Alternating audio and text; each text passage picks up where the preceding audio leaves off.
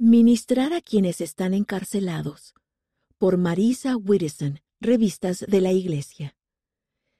En este momento, más de 10 millones de personas se encuentran en cárceles o prisiones en todo el mundo. Jesucristo, quien ama a cada persona y comprende toda dificultad, nos pide que ministremos a todos los hijos del Padre Celestial, incluso a aquellos que están encarcelados. Entonces los justos le responderán diciendo, Señor, ¿cuándo te vimos en la cárcel y fuimos a verte? Y respondiendo el rey les dirá, De cierto os digo que en cuanto lo hicisteis a uno de estos mis hermanos más pequeños, a mí lo hicisteis. ¿Cómo podemos hacer lo que el Salvador nos pide y ministrar de forma segura a quienes están encarcelados?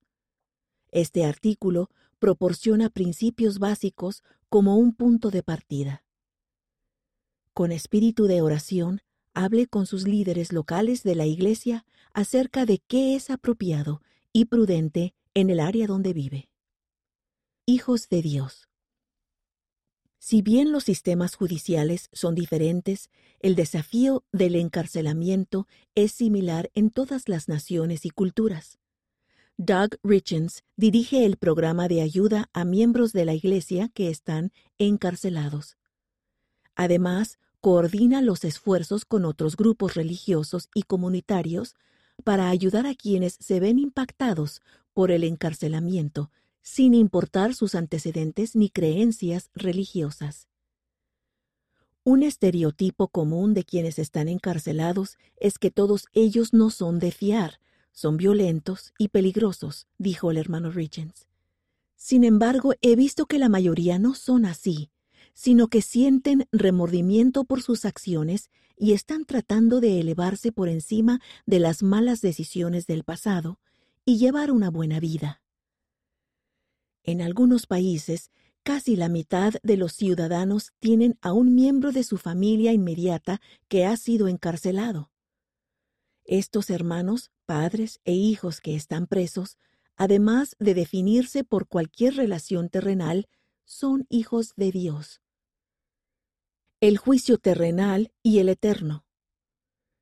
Si bien es necesario que emitamos juicios en la vida, el Padre Celestial y Jesucristo son los únicos que pueden juzgar de manera perfecta a alguien, basándose en su situación, acciones y deseos.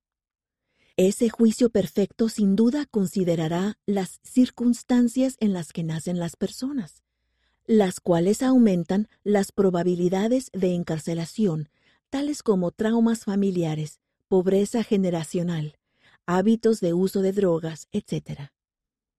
Hay muchos otros factores que pueden influir en la capacidad de una persona de tomar buenas decisiones, incluso su salud y bienestar aunque es importante que la sociedad ejecute leyes que mantengan seguras a las comunidades, podemos hacerlo con compasión y una perspectiva eterna, reconociendo que hay mucho que no comprendemos.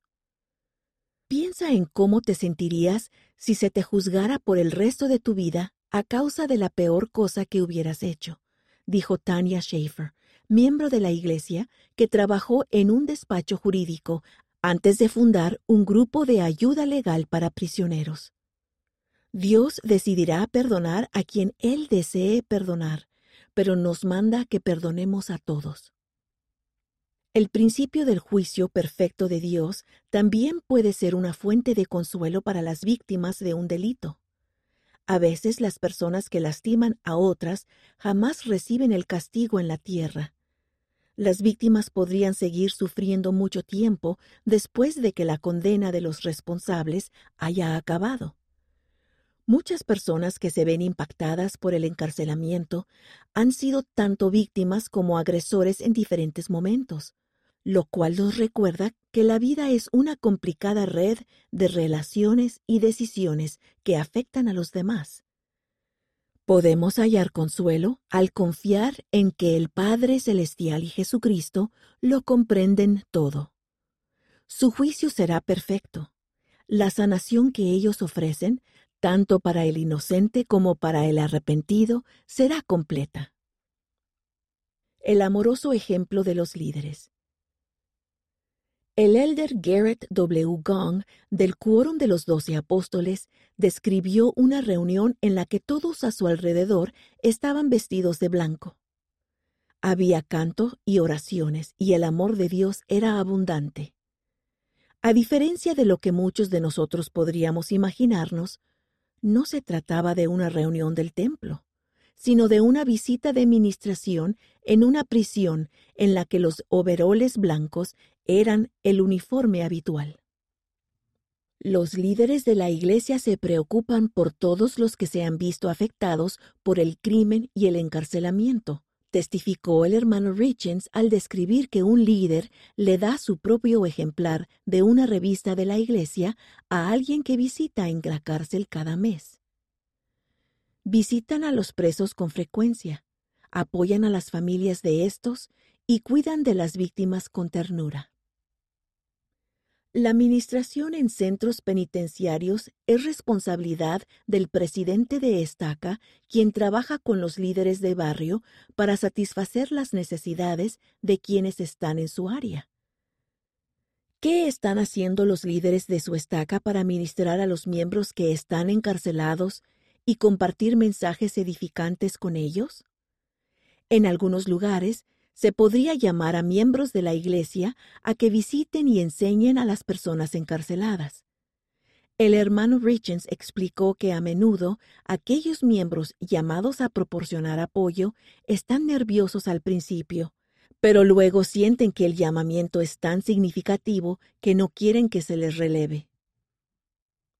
Es la religión pura, señaló aunque no deberíamos sentirnos presionados a visitar a personas encarceladas que no conozcamos, hay otras maneras en que podemos ministrar con seguridad. Estas son algunas de ellas. Oren por las personas encarceladas, en especial por alguna que conozcan por su nombre. La oración es poderosa. Comuníquense con las prisiones o cárceles locales para ver si necesitan artículos donados. En muchos centros de detención se permite la lectura, manualidades como tejer a crochet y la investigación de historia familiar. Si conocen a alguien que esté preso, consideren escribirle cartas edificantes. Tomen decisiones seguras y prudentes mientras se comuniquen. Sigan el espíritu y mantengan límites apropiados. Traten a los miembros de la familia de aquellos que están encarcelados en especial a los niños, con amor, respeto e inclusión. Recuerden que los familiares, por lo general, también son víctimas inocentes. El Espíritu Santo puede ayudarnos a saber cómo ministrar a todos los miembros de la familia. El Espíritu Santo no está limitado. El encarcelamiento puede ser un tiempo increíblemente difícil en la vida de una persona, pero el Espíritu Santo no está limitado por los muros, los barrotes, ni las cadenas. La oración, el estudio de las escrituras y la humildad pueden invitar su presencia reconfortante tanto dentro de una celda como fuera de ella. Por esa razón, la prisión puede convertirse en un lugar de milagros. Portia Lauder una miembro de la iglesia que escribía artículos de blog mientras estaba encarcelada, describió la experiencia como un difícil trayecto de fe y de descubrimiento personal. He atravesado algunas dificultades bastante graves en mi vida, pero siento que estoy siendo sanada por medio de un amor que es indescriptible, escribió desde la prisión. Sin importar qué desafío afrontes ahora mismo, sin importar dónde te encuentras en tu propia travesía, por favor, no te rindas. Garth Cannon, quien prestó servicio como presidente de rama en una cárcel, describió la forma en que el Espíritu lo inspiró a hablarle con bondad a un recluso de corazón duro que había tenido una vida difícil. Las palabras que usted acaba de decirme fueron las más amables que me han hablado en mi vida dijo ese hombre. No recuerdo que me hayan hablado con amabilidad y cariño. Gracias. Terminaron la visita con la primera oración que aquel hombre había escuchado en años.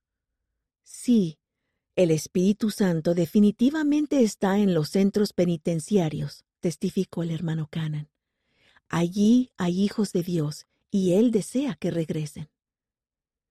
Dios extiende poderosas promesas a todos los que elijamos seguirle, ya sea que aprendamos de Él en la escuela dominical o en una prisión. Como dice en Ezequiel capítulo 36 versículo 26, Os daré un corazón nuevo y pondré un espíritu nuevo dentro de vosotros. Volver a formar parte de la sociedad es un gran desafío. El valor del alma de una persona no disminuye por un delito. Cuando alguien desea cambiar para mejor, ¿le dejamos crecer y que sea perdonado? La gracia y la compasión de Dios son enormes, comentó el hermano Richens. A veces las personas encarceladas sienten el perdón del Señor antes de que las perdone el gobierno, la sociedad o incluso algunos miembros de la Iglesia. Regresar a la sociedad luego del encarcelamiento es difícil. Quienes han estado presos a menudo tienen dificultades para encontrar empleo y una vivienda.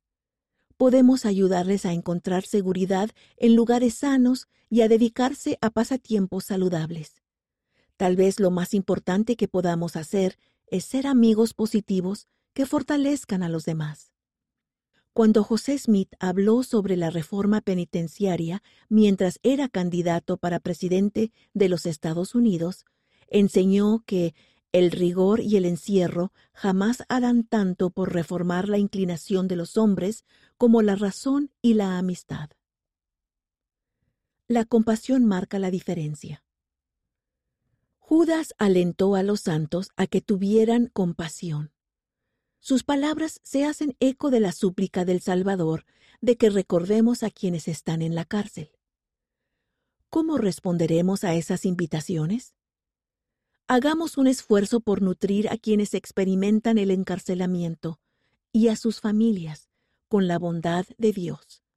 Nuestra compasión puede marcar la diferencia. Para ver recursos adicionales sobre este tema, visite prison.churchofjesuschrist.org.